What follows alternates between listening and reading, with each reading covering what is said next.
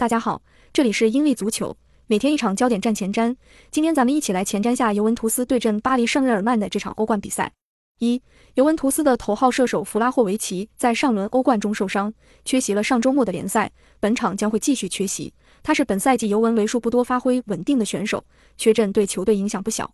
二，尤文图斯近期遭遇了比较严重的伤病潮，上周末联赛甚至派出了达尼洛和加蒂的中卫组合，两人分别是客串及替补，但加蒂的表现却被评为全场最佳，而联赛得到轮休的博努奇本场将回到首发。三，尤文图斯本周末有对阵国际米兰的德比战，考虑到队内伤停严重，本场比赛可能会有所分心。